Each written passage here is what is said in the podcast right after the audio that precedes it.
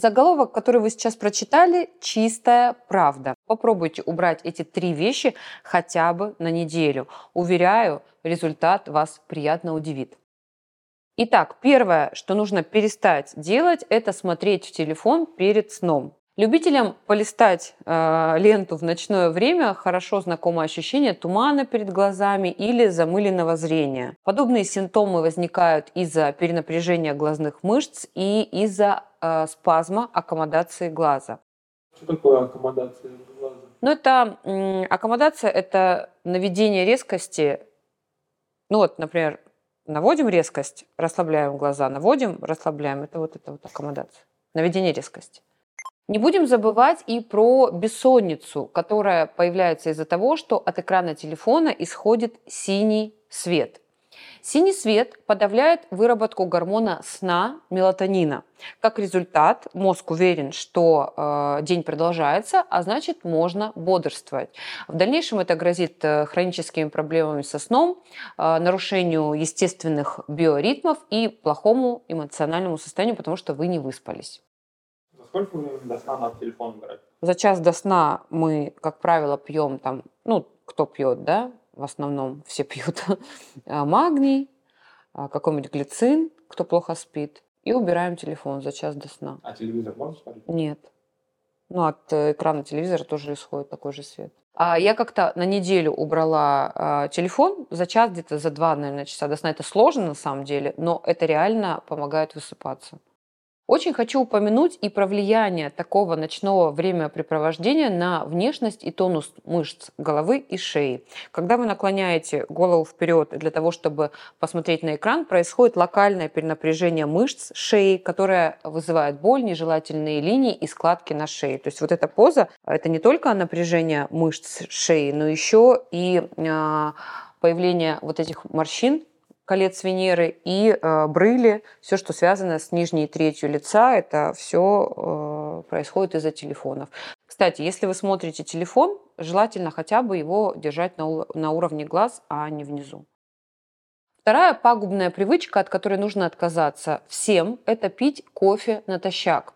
С утра гормон стресса кортизол находится на пике, а вечером его показатели снижаются. Это физиологично. Когда вы выпиваете кофе на пустой желудок, вы стимулируете организм к выработке еще большего количества кортизола, и как итог появляется желаемая бодрость, но вместе с ней еще и приходит повышенная тревожность из-за высокого уровня кортизола, а также риски развития гастрита, язвы желудка, потому что кофеин натощак очень сильно раздражает стенки желудка. Люди с проблемным желудочно-кишечным трактом, с проблемами с желчным, с дискинезией, с анатомическими особенностями желчного пузыря, с застоем желчи, с а, хроническим панкреатитом, с хроническим гастритом, с любыми, в принципе, проблемами с ЖКТ, категорически запрещаю, не то что не рекомендую, я прям запрещаю пить кофе натощак. Кстати, о здоровье желудочно-кишечного тракта, о том, что можно есть, как нужно пить, а, за какое время до еды, а, после еды, Какая пища подходит для нашего с вами здоровья, нашего желудочно-кишечного тракта? Что нужно исключить? Как нивелировать э, неприятные симптомы вздутия, запоры, диареи, изжоги, различные отрыжки, все, что касается нездорового желудочно-кишечного тракта, я рассказываю на своем вебинаре, который посвящен здоровью ЖКТ. Вебинар бесплатный, очень информативный, очень практика применимый.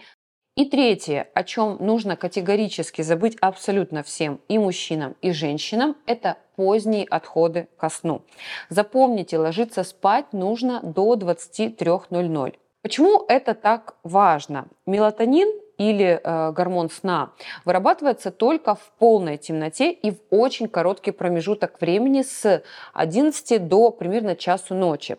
Сразу же, как э, вы погрузились э, в глубокий сон, начинается фаза так называемого глубокого сна.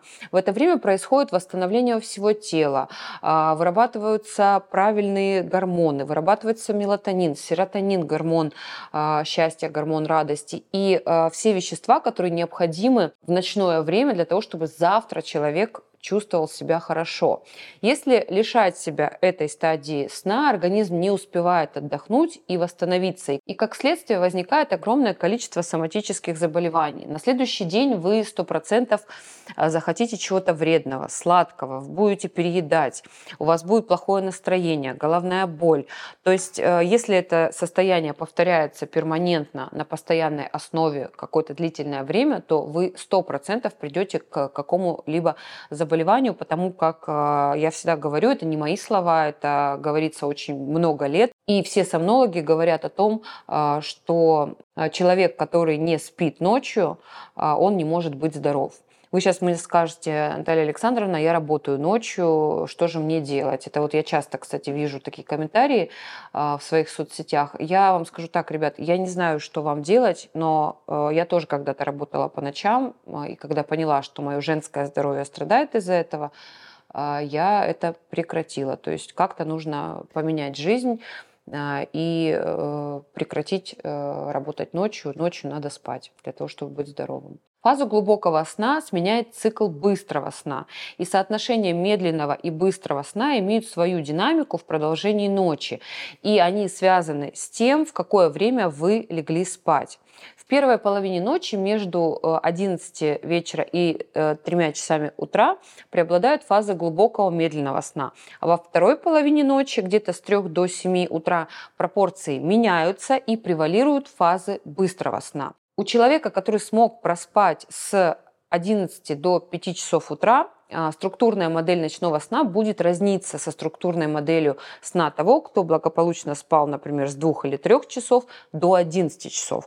Вы часто спрашиваете, например, а, можно ли спать там а, те 7, 8 или там 9 часов сна, но в другое время, да, с 2 до 3? Нет, абсолютно нет, я сейчас объяснила почему. Потому что это совершенно разные соотношения фаз а, медленного и быстрого сна, совершенно другое восстановление и уровень кортизола, и уровень различных соединений и веществ, которые выделяются именно в эти правильные фазы сна в правильное время, когда мы спим. Как я уже сказала, несмотря на то, что один и другой человек спали в течение 8 часов, выходит что чем позже человек отправляется спать, тем больше он себя лишает целительных, восстановительных функций ночного отдыха. Вроде бы все это понимают, это такие банальные истины, да, что нужно ложиться вовремя спать. Но очень многие пациенты жалуются, что они просто не могут уснуть. Да? То есть я ложусь спать в 11, как вы сказали, Наталья Александровна, и ворочаюсь до 3 часов ночи. А, ну, во-первых, это дело привычки, а во-вторых, есть э, очень действенные методы, которые помогут вам приучить себя, приучиться можно, и буквально за там, неделю, может, 10 дней вы научитесь научитесь э, засыпать. Но есть способы, которые а, помогают э, приучиться к правильному сну и засыпать вовремя. Об этих способах я напишу пост в своем телеграм-канале. Подписывайтесь обязательно. Кроме этого, там еще очень-очень много всего интересного.